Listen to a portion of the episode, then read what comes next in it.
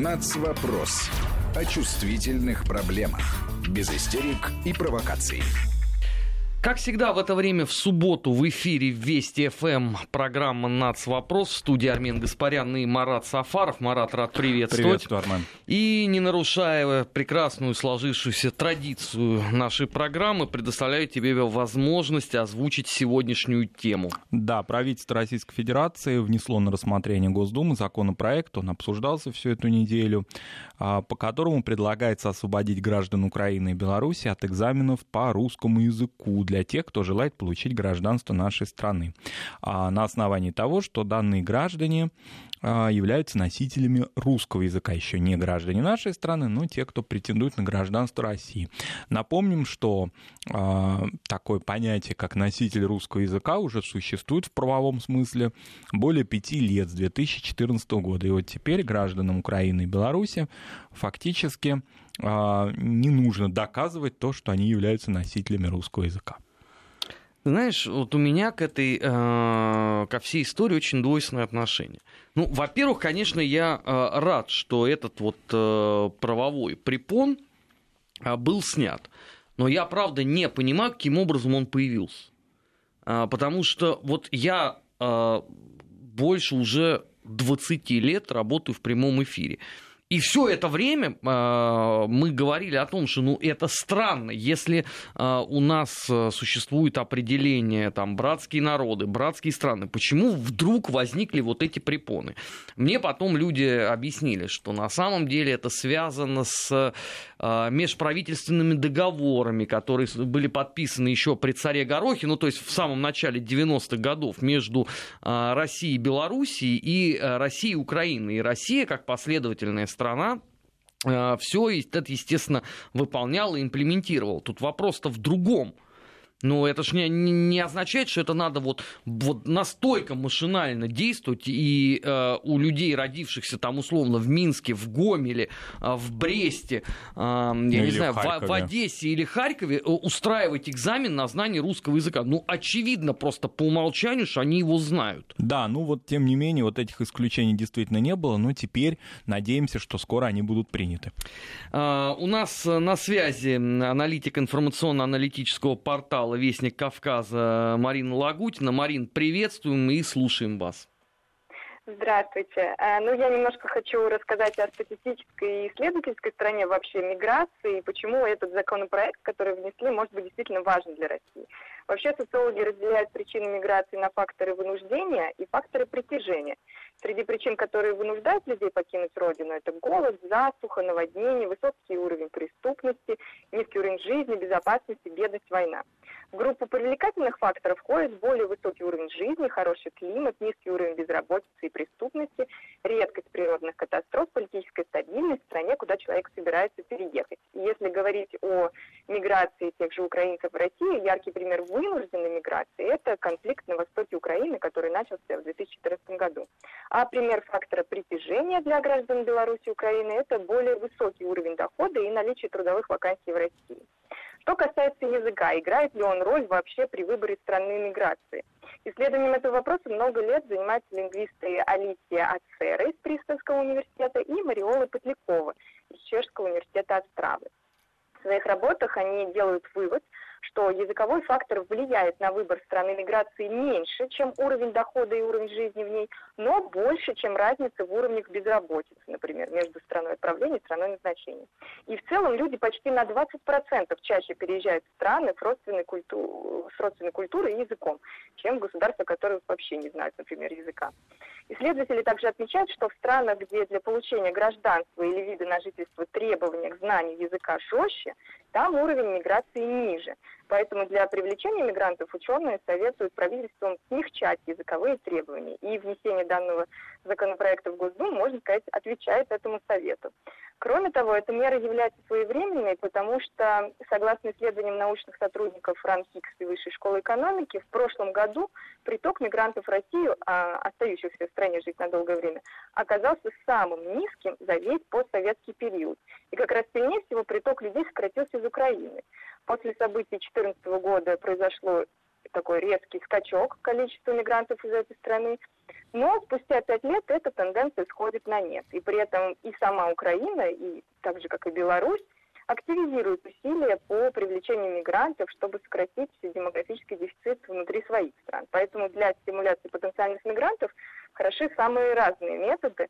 Но, конечно, окажется ли эта мера эффективной, или же граждане Украины и Беларуси, например, будут получать гражданство, э, российское гражданство, но оставаться жить на родине или в третьи страны уезжать, покажет только, конечно, время и дальнейшая статистика. А, спасибо. На прямой связи с нашей студией был аналитик информационно-аналитического портала «Вестник Кавказа» а, Марина Лагутина. Марат, я, по-моему, перед этим включением прервал тебя. Да нет, э, смысл в том, что вот, допустим, статистика, которая существует, да, безусловно, Марина права, будем смотреть по тем, кто получил и остался. Но, во всяком случае, если посмотреть 2018 год, по которому уже завершенная статистика, ведь все-таки а, около 80 тысяч, даже более украинцев получили российское гражданство в этот период времени, за год.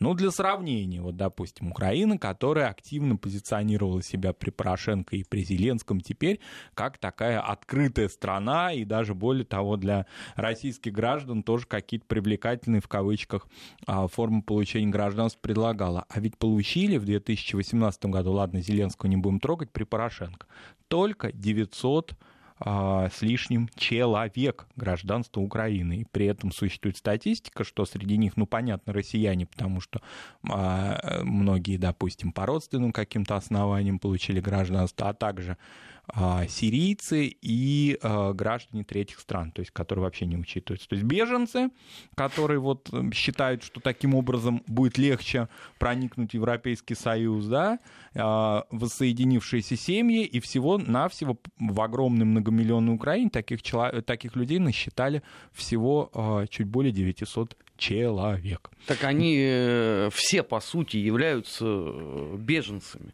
Просто э, я интересовался этим вопросом, э, кто получил из э, граждан э, России э, украинское гражданство вот в том самом 2018 году, упомянутым тобой. Э, в массе своей это политические беженцы, как это неудивительно.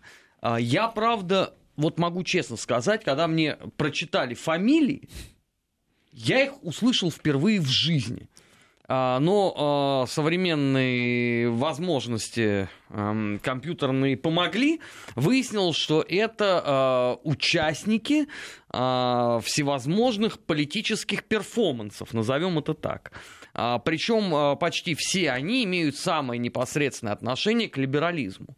Вот они являются у нас теперь жертвами политических гонений узниками совести. Но Здесь же вопрос-то еще э, гораздо более интересный, потому что в значительной массе своей э, они сами не очень-то интересны Украине.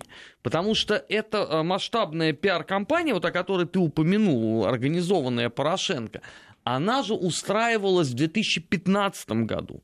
А к 2018 году все это перестало быть актуальным. Но а, тебе надо же было бы показывать какую-то статистику. Поэтому они находят вот этих вот гоблинов непонятных, а, которые получают гражданство, и где они потом и что они делают, это уже, по-моему, никто не знает. Вот самый простой пример.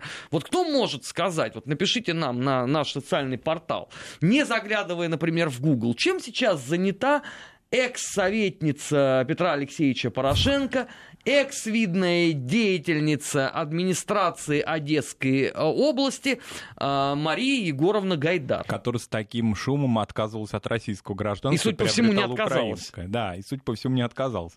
А, ну, вот таких вот насчитали всего 80 а, раз меньше, чем нежели граждан Украины, посчитавших для себя необходимым получить российское гражданство. Более того, здесь еще надо приплюсовать ну, примерно такую же, чуть меньше цифру людей, которые проживают по РВП, по разрешению на временное проживание украинцев в России и так далее. То есть еще людей, которые не получили гражданство, но имеют уже определенный а, статус правовой на территории нашей страны. Таких десятки тысяч. Конечно, вот этот вот а, законопроект будем надеяться, что он а, будет облечен уже в форму закона, он, конечно, очень сильно а, поможет этим людям. Что касается Беларуси, в Беларуси существует такой, а, такое понятие, что двойное гражданство, ну, как бы, да, вот мы в союзном государстве. Но, тем не менее, двойного гражданства между Белоруссией и Россией не существует. То есть вообще такого понятия нет. Оно нигде не зафиксировано в законодательстве.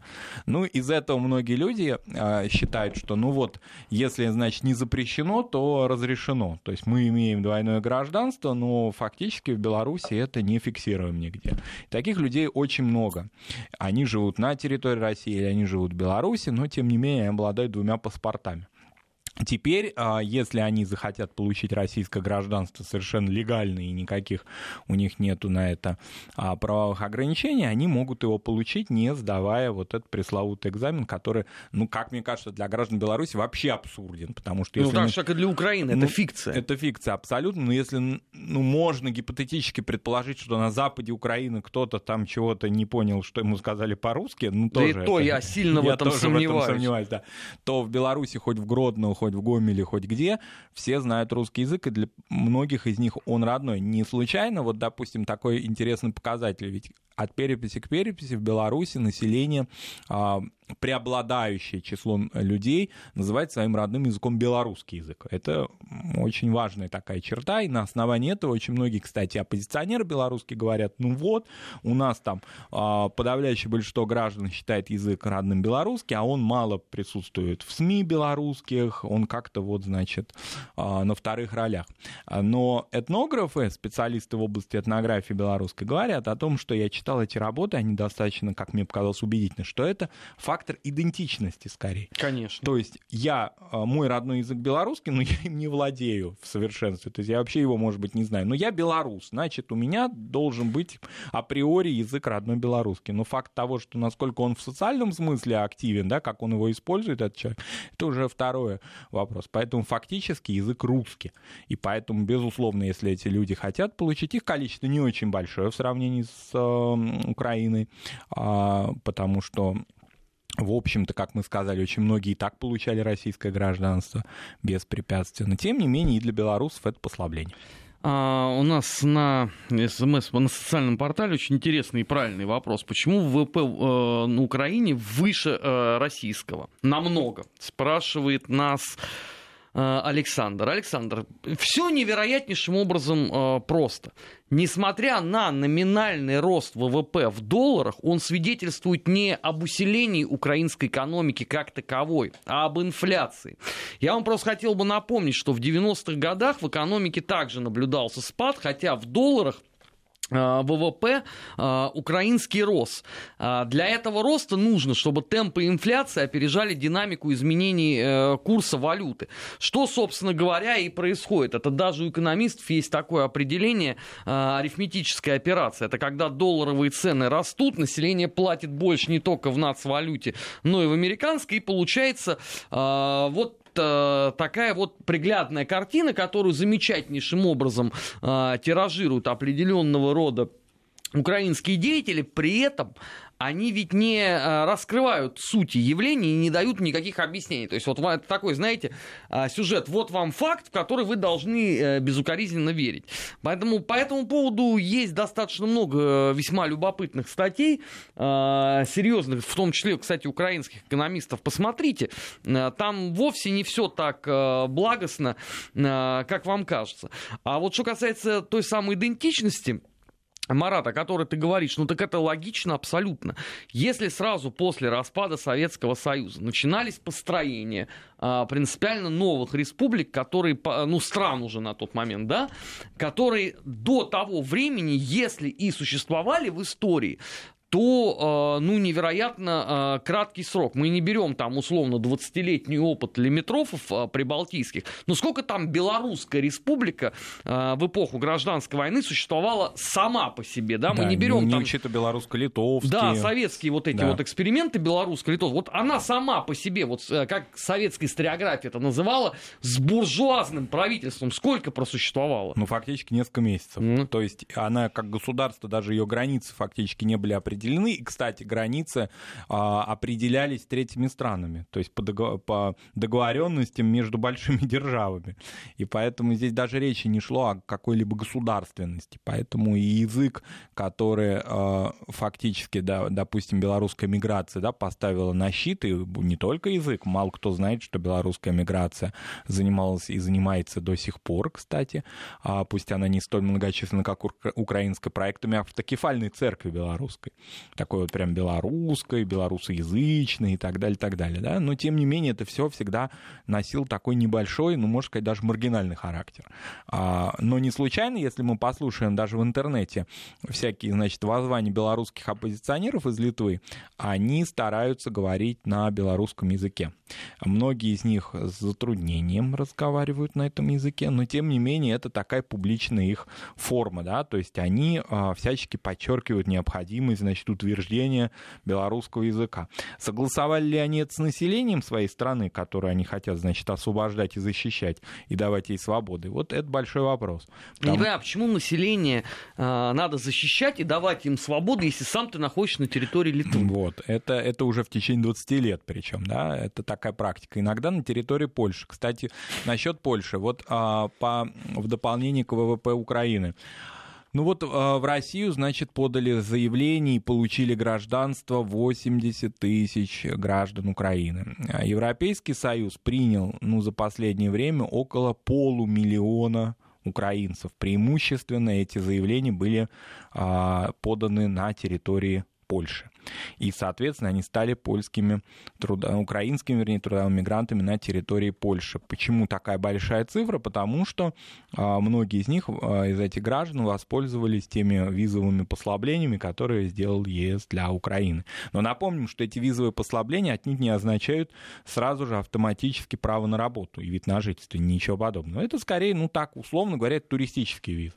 То есть вы можете 90 дней, значит, путешествовать по Европейскому Союзу без визы, визовым, с биометрическим своим паспортом, да, гражданин Украины. Но а, работать на территории ЕС или жить на территории, тем более ЕС, необходимы дополнительные документы. Тем не менее, вот такого рода людей, вот если посмотреть такой демографический выброс, да, полмиллиона за совсем небольшой период времени Украина в очередной раз потеряла свое население. И заметим, что как раз вот эта вот статистика, она абсолютно не тяготит там э, ровным счетом никого. Вот весь э, э, упор и вся истерика идет по поводу населения Донбасса, которое официальный Киев устами Владимира Александровича Зеленского обозвал в 2014 году мразями. Вот по этому поводу у них идет бурление. А по, по поводу того, что минус полмиллиона человек через Польшу – минус 100 почти, давайте так скажем, да, 100 тысяч через Россию, да, ну вот какие-то вот такие цифры, скоро до миллиона уже, наверное, дойдет.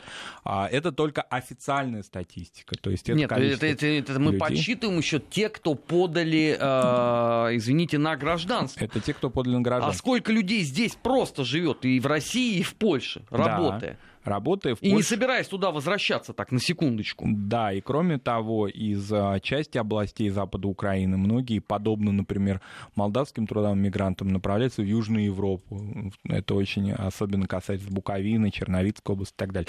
То есть это количество людей очень значительно. И если учитывать демографические вообще такие, даже если не брать вообще въезды-выезды, а общую демографию да, а, на территории Украины, то, конечно, результаты очень плачевные более того, а, власти такого рода государства, они очень не любят проведение переписи. Последняя перепись, напомним, на территории Украины была проведена в 2001 году. И вот до сих пор, если вы откроете украинские статистические какие-то данные, например, по городам, там, по областям и так далее, то вам будут давать данные по 2001 году. Ну, извините, 19 Интересно, лет, что 18. сначала Порошенко а, в 2000, по-моему, 2014 это было в конце 2014 года, говорил о том, что нам необходимо перепись провести, чтобы понять, э, что как у нас, потому что э, что это такое э, в 2001 году. То есть это, это достаточно давно. Заметим себе, что сменщик Порошенко, господин Зеленский, во время предвыборной кампании сказал, нам необходима перепись. Мы должны понимать, сколько у нас людей. Мы должны понимать, чем они живут и дышат. Значит, прошло уже полгода с момента избрания Владимира Александровича Зеленского. Я так понимаю, что про никаких. эту перепись уже все благополучным образом да, забыли. потому что как минимум она должна быть объявлена ну, за год, да, поскольку это очень такая долгая бюрократическая машина, которая требует подготовки. Ну вот э, очевидно, что в следующем году ее не будет на территории Украины, да, поскольку вот никто и не объявил конкретных дат. Это говорит о том, что фактически, если брать, не, не даже не важно, Запад, Восток, Юг, Киев и так далее, а, демографические провалы очень значительны.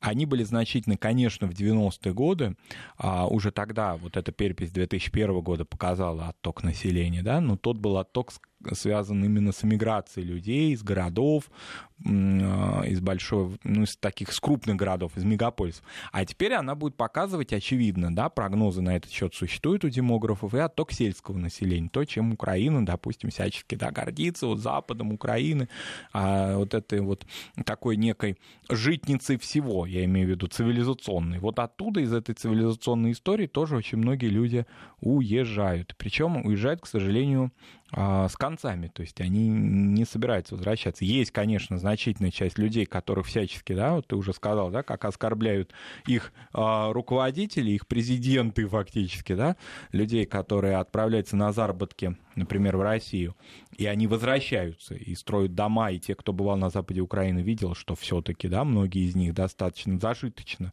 во всяком случае, могут обеспечить свои семьи за счет заработков, и все-таки как-то связаны с этой землей. Но очень многие из них, особенно молодежь, уезжают э, с концами. Вот опять же, насчет Польши. 500 тысяч уехали, большинство из них, 70% оказались на территории Польши. И вот существуют ведь ролики, вот на них можно посмотреть, они в Ютубе, да, это ролики рекламные польских компаний, мы о них говорили уже, агрокомпаний прежде всего, например, мясокомбинатов и так далее, где ну, вот показывается в небольшом ролике, там 3-4 минуты, быт и жизнь, значит, украинского а, рабочего на этих предприятиях. Ну, честно говоря, страшно это смотреть. Марат, да, При том, что это реклама. Это на самом деле не страшно. А, вот лично мне просто удивительно за всем этим смотреть, потому что а, вот подавляющее большинство этих рекламных роликов а, является ничем иным, как просто переработанным агитационным материалом, который штамповался Министерством народного просвещения и пропаганды Третьего Рейха. А, приезжайте в Германию на работу, здесь вам будет хорошо и комфортно, вместе э, куем победу. Но больше всего меня потряс э, ролик, там просто, если кто-то не знает, э, ведомство э, Геббельса сняло ролик в свое время про работу полицейского, в которой вот он должен поработать здесь, а потом его переведут, значит, на работу в Германию, так сказать, повысить квалификацию. И когда я увидел вот абсолютно аналогичный ролик, только вот он снятый теперь в цвете, современные вот эти декорации, но по поводу поляков, у меня вопрос, это что? Но это, ну, это если не тотальное отсутствие креатива, если это просто такая демонстративная издевка, ну неужели на Украине ни один человек не понимает вообще, что, что это означает? Неужели как бы а, процент а, грамотных людей настолько сузился? А, сейчас мы а, на несколько минут прервемся в эфире Вести ФМ эм новости, сразу после этого продолжим. Не переключайтесь. Нацвопрос о чувствительных проблемах без истерик и провокаций. 16 часов 34 минуты в российской столице. Это программа «Нацвопрос». Студия Армен э, Гаспарян и Марат Сафаров. Кстати, нам достаточно интересное пришло сообщение на а, социальный портал, как раз из Киева. Александр пишет. ВВП больше за счет того, что в ВВП включают поступления от зарабичан, что методически неверно. Ну, там своеобразно все это. Получается, что люди выезжают, а ВВП растет. Наш ВВП еще высок за счет роста цен, коммунальных тарифов, повышения сейчас незначительных выплат э, бюджетникам. Ну, то есть там этот процесс, он такой вот э, весьма и весьма своеобразный. Но зато сколько э, людей вот ловятся на вот эти вот громкие, а, замечательные заголовки вот в нашей вот такой вот а, эпохе постправды. Вот завтра к нам Никита Данюк придет, с которым мы гастролируем как раз ровно вот с этой темы выступаем. Вообще вот это, это же замечательно на самом деле. Вот все услышали главное, да, вот там великий такой вот ВВП. Это то же самое, как меня это умиляет, значит, внешний долг Соединенных Штатов, когда там табло, да, э, который фиксирует только его рост. И все время мне пишут люди, да это ерунда, да подумаешь, на это вообще не надо обращать никакого внимания вот удивительное рядом, вот это вот волшебная сила э, заголовка на самом деле. Да, и еще вопрос очень важный от Евгения. А если русский человек приехал из Казахстана или Армении, он должен сдавать экзамен? Евгений пока, к сожалению, должен. Да. А, он ну, должен... С Казахстаном там вообще очень сложно, О... потому что у меня вот есть э, бывший коллега по работе, который просто измучился получать э, гражданство. Во-первых, там от момента, когда ты подаешь э, заявление, по-моему, для граждан Казахстана это минимум 5 лет. Минимум. А потом уже все остальное. И это не важно, насколько блестяще ты знаешь русский язык. Да, то есть там существуют все те формы, которые применяются гражданам других стран. А пока так. Будем надеяться, что что-то изменится, да, потому что мы об этом уже и говорили. Кстати, Казахстан, а, Армения, Узбекистан и Таджикистан, они следуют, ну, я сейчас не, не в прямой такой, да, последовательности их перечислил, следуют в числе тех государств, наряду с Украиной, граждане которых а, получают российское гражданство вот в такой первой пятерке, что ли, да. Это именно те государства, в которых многие люди а, хотят получить российское гражданство. Некоторые из них, например, и для Центральной Азии это тоже характерно, получая российское гражданство, не а, приезжают в Россию на постоянное место жительства. Это связано прежде всего с тем, что это пожилые люди, они понимают, что материально им будет трудно приобрести, например, жилье, потому что соотнесение цены жилья, например, в Центральной Азии в России, оно совершенно несопоставимо а при этом они могут претендовать на получение российской... Не могут претендовать, они будут получать российскую пенсию, которая значительно, конечно, превышает пенсионные выплаты для граждан Центральной Азии. Я знаю таких людей, они Но живут... это в Киргизии это очень в Киргизии распространено. очень распространено, да. Поэтому многие из них, получая российское гражданство, остаются в своих странах. А, такая практика есть. Но надо сказать, что, конечно, вот этот вопрос а, постепенного смягчения получения гражданства, вида на жительство хотя бы, да, и потом гражданства для людей, владеющих русским языком, связанных с Россией. И а, более того, что такое носитель русского языка и вообще каким образом определяется этот статус? Он определяется путем экзамена. Вот граждане Украины и Беларуси, надеемся, скоро будут его, от него избавлены, но остальные должны будут сдать экзамен в такой общей форме, то есть там и бытовые вопросы могут быть заданы, и какие-то обобщающие, то есть да степень ну, владения русским Марат, языком. Э, на самом деле э, экзаменом э, по русскому языку можно завалить кого угодно. Безусловно. Это делается невероятно просто. Напишите диктант по Паустовскому или Достоевскому. Я уверяю, что 99,9% получат кол. Конечно, в лучшем случае, конечно. а скорее прочерк. Конечно. И поэтому там в качестве этого а, статуса еще требуется доказательство родства с э, людьми, которые проживали на территории, там интересно, даже Российской империи указано, Советского Союза и современной Российской Федерации. То есть необходимо еще доказательство родства с кем-то, в общем, какая-то родственная связь с нашей страной. Вот что бы я сделал бы, кстати, а, с точки зрения этих экзаменов, я бы ввел бы экзамен на знание а, российской истории. Потому что, э, ну что греха таить, э, на Украине мы прекрасно понимаем, э, каким образом показана вся история страны. Кстати, вот по поводу Украины, тут очень долго смеялся. Значит, человек мне пишет оттуда, с Украины.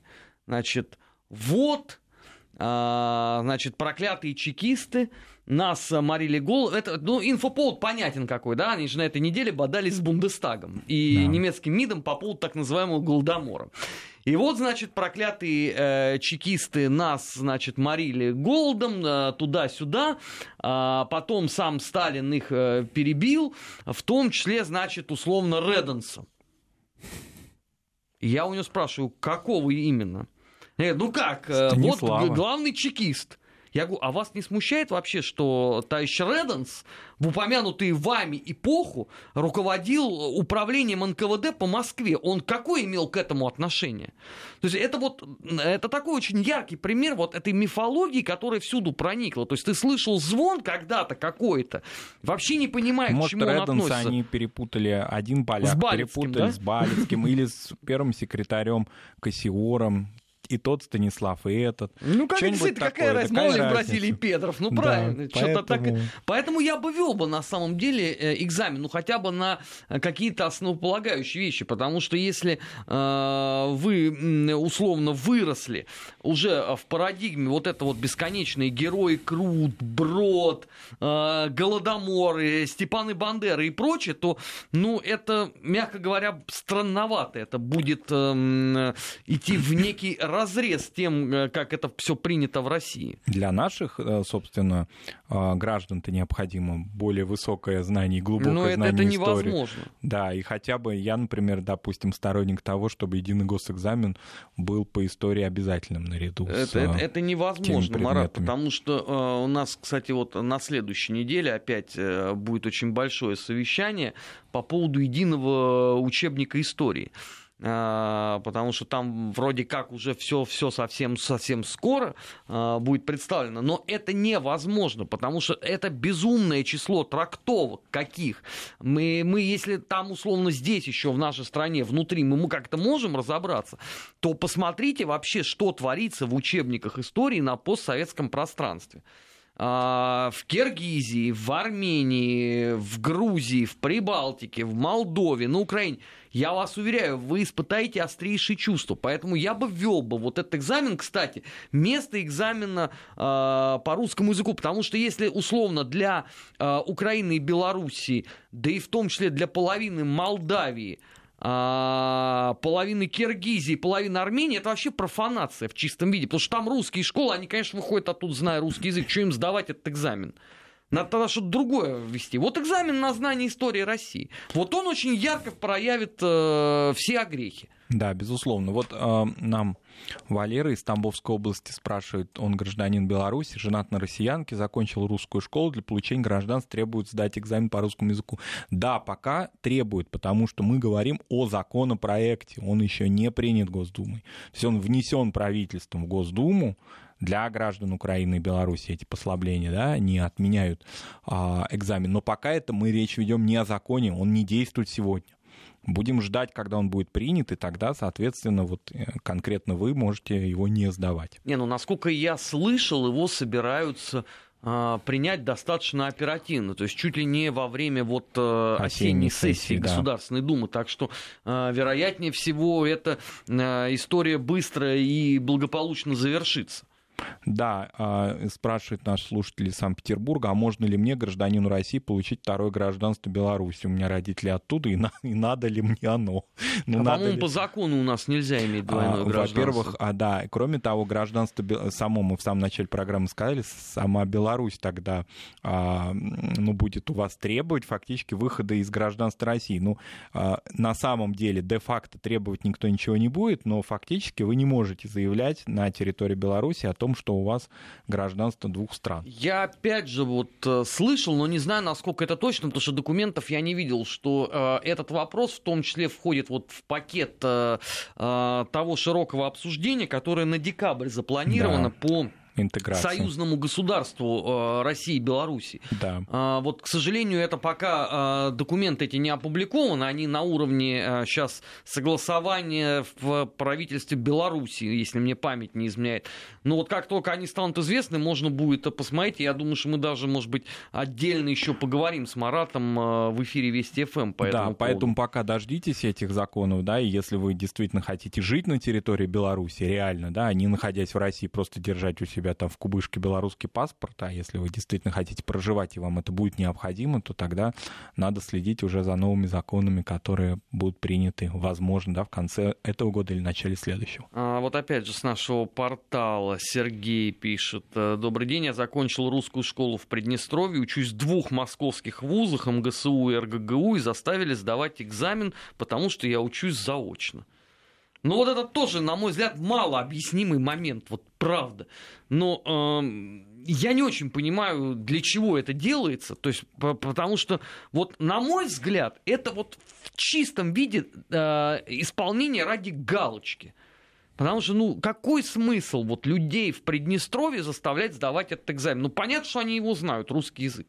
Безусловно. Еще вопрос, или вернее такое уточнение, да, от наших слушателей Санкт-Петербурга относительно а, образования до 91 года, да, вопрос. Ну, ну, это вечная история о том, что тогда было образование хорошее, а потом оно умерло окончательно. Нет, здесь именно уточнение по языку, да, нужно ли сдавать экзамен, если у тебя есть аттестат до 91 года. Экзамен сдавать не нужно, но требуется перевод этого документа. То есть, если он, например, выдан национальной школой и на национальном языке, то нужно его нострифицировать, да, но но экзамен гражданам э, стран, которые находились в составе Советского Союза, республик, и получили эти граждане образование до 91 года, сдавать не нужно, но имейте в виду, что просто прийти с с аттестатом на узбекском, киргизском или украинском языке и сказать, что я вот э, все, значит, получил, нельзя, надо его перевести. Но это, в общем, техническая деталь. После 91 года вот об этом-то как раз речь и идет. Именно после 91 года все эти экзамены вступают в силу. Да, это, кстати, тоже такая э, вечная история, э, какое образование э, у нас было хорошим. Потому что мы последние сто лет находимся исключительно вот в фазе такой активной борьбы. Сначала мы, значит, боролись против наследия гимназий, потом, значит, стали бороться с наследием сталинских учебников. А, в эпоху перестройки мы тосковали по учебнику русского языка авторства Пархударова. А, в конце перестройки мы тосковали по уровню образований эпохи гимназии Российской империи. Теперь, значит, у нас вселенская тоска по поводу гуманитарного образования в эпоху Советского Союза. Меня особенно вот это дико умиляет мне просто каждый день это пишут. А, вот там люди там 18, там 23 лет. Вот если бы мы бы изучали бы сейчас эстмат и диамат, то мы бы вот были бы сильно образованы. Да вам кто-то мешает это делать? Да, ну, пожалуйста. Идите, Все берите в учебник и хоть это... обизучайте. Это не экстремистская литература. Карла Маркс у нас разрешен, можно читать его, можно читать о нем. Пожалуйста, он только вот в прошлом году мы отмечали, да, в эфире 200-летие, э, да, Карла Маркса, и констатировали, что интерес к нему как-то вот упал, причем не только у нас, но и во всем мире.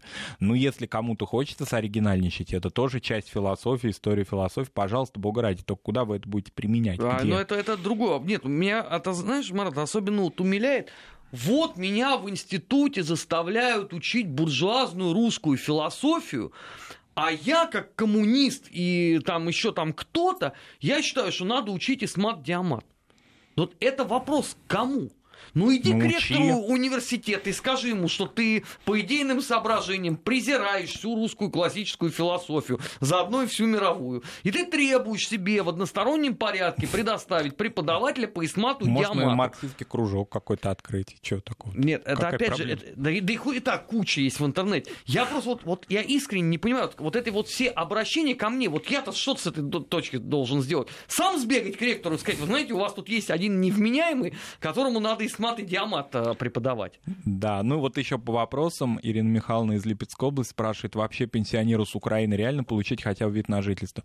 А никаких ограничений по возрасту или статусу Абсолютно. для граждан Украины не предусмотрено. Гражданин Украины может получить вид на жительство и впоследствии гражданство Российской Федерации.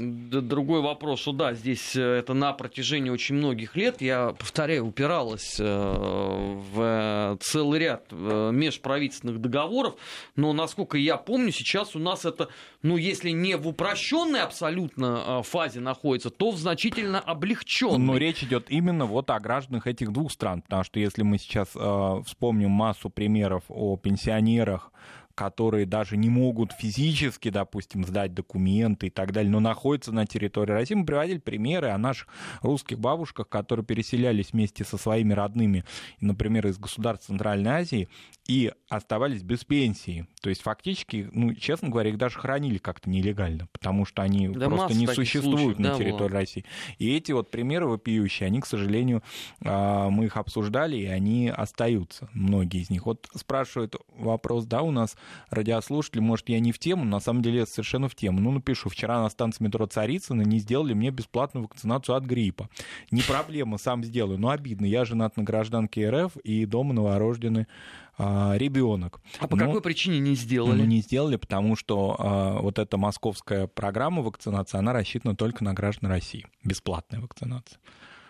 Да, вот это так есть, да, это уже в течение нескольких лет, это я сам об этом слышал хорошо, много, вернее, таких моментов, да, действительно это так. Я не знаю, что в этой в этом случае может быть сделать, да, если, допустим, ну, на мой взгляд, если гражданин а, другого государства находится у нас на легальном положении, да, он, ну, к примеру, приобретает патент, то есть в Москве это стоит, ну, немало, не 5 тысяч рублей в месяц он оплачивает. Он легальный гражданин другого государства, находящийся на территории нашей страны. Возможно, это, кстати, и в интересах самого государства и города, да, обеспечить его и различными вот такими медицинскими да, процедурами, в том числе и вакцинацией возможностью осуществления этой вакцинации. Я не могу сказать, да, я не могу дать ответ на этот вопрос, как надо сделать, но мне представляется, что если человек платит налоги или приобретает патент, то он имеет определенные права, в том числе и которые сближают его с гражданами этой страны. Я согласен абсолютно, но здесь просто, видимо, они руководствуются ну, вот таким а, положением, инструкциями и, да. и, и положением. Я бы на самом деле бы это, конечно, расширил, но я, к огромному сожалению, вот конкретно за этот вектор не отвечаю, и больше того, у меня даже нету знакомых, которые э, имели бы к этому э, отношение, но я поинтересуюсь все-таки. Э, при РВП, так. при получении разрешения на временное проживание, существует возможность получения же медицинского полиса. Да, но, по-видимому, если гражданин не имеет РВП, он вот не имеет права даже вакцинироваться. А, вот, это, да, действительно проблема. Но просто тогда э, это входит в некое такое противоречие с той построенной э, рекламной кампанией, которая была по этому поводу. Дескать, иди и уколись. Ну, в хорошем смысле этого слова. Ну, тогда надо, наверное, сказать в, в ней, что... Иди уколись, но... москвичи. Да. Или граждане России. Или да? граждане России, да. Вот. Если человек имеет на руках, ну, на мой взгляд, я понимаю, что для этого нужно переработать всю инструкцию сейчас вообще, это уже до конца вакцинации это сделать будет невозможно. Но если человек имеет, например, на руках патент, и он оплачивает каждый месяц а, свой трудовой статус в России, то есть фактически выплачивает налоги со своего дохода. Марат, подожди, а вот э, офис, э, господи, офис, офис, по, по, вот это медицинское страхование, э, полис, вот он разве не оформляется параллельно со всеми этими вот э, регистрациями, патентами и так далее, и так далее? Он оформляется, ну, допустим, если мы берем э, статус разрешения на временное проживание, то вот а, этот статус далеко не у всех, да, он уже такой немножко элитарный в этом смысле, да, потому что для него необходимо получить квоту и так далее, то там предоставляется патент, ой, то есть представляется полис на а, медицинские услуги в России. Ага. Вот, полностью. Я не знаю количество людей, которые реально им пользуются, но, во всяком случае, де-факто он у них, и де-юра он у них есть. Вот. И в этой связи, наверное, можно как-то на это претендовать. Вот гражданин наш э, и слушатель из Санкт-Петербурга говорит, что в Петербурге якобы, да, предоставляется без документов. Я не знаю, я вот в период вакцинации в Петербурге не был, не знаю. В Москве действительно требуется паспорт гражданина Российской Федерации. Наш слушатель прав. Вот нам опять же пишут, Армин Сумбатович, тест по истории включен в экзамен для граждан Украины, но он краткий затрагивает период 20 века. Вы знаете, это интересно. Я бы э, полюбопытствую, что туда входит, потому что я всегда боюсь вот э, слова «краткий». А, потому что это можно э, свести вообще к, к некому абсурду. Я видел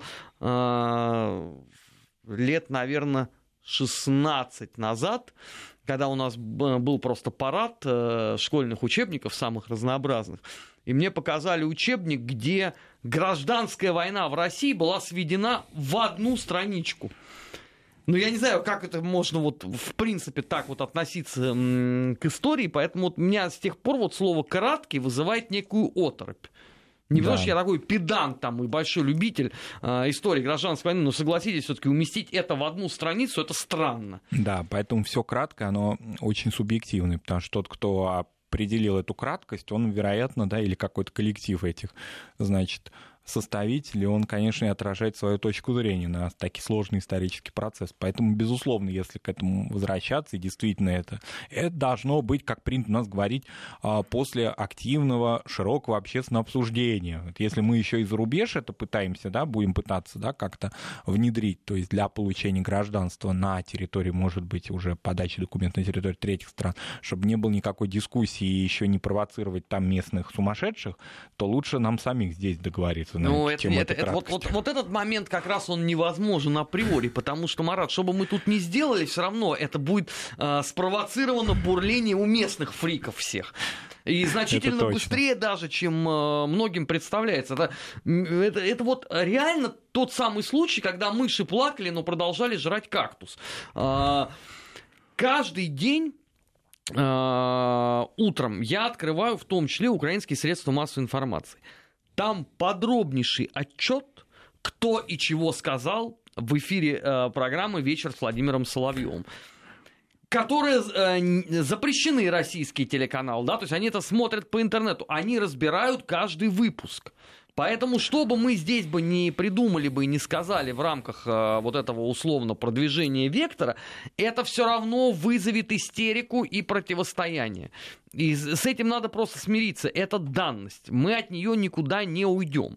Это просто Украина с этой точки зрения яркий такой пример, который у всех на слуху. Но я могу ответственно сказать, что ровно то же самое происходит и в Прибалтике, где люди самые внимательные слушатели, чего говорит российское экспертное сообщество. Это да. Да, например, у меня есть вообще канонический пример, когда латышские националисты очень обижаются, если я раз в неделю о них не говорю. Ну, как бы они не замечены. Или Ну да, то есть они политики. мало русофобствовали на неделе, о них ничего не сказали, у них это обида. Это просто к вопросу, как они внимательно отслеживают все то, что происходит э, на территории, в том числе с информационной точки зрения Российской Федерации. А, программа «Нацвопрос» э, между тем медленно, но верно подходит к концу. В следующем часе недельный отчет э, к нам присоединится наш друг, коллега э, Алексей Мухин. Впереди вас ждут новости, не переключайтесь. Нацвопрос. О чувствительных проблемах. Без истерик и провокаций.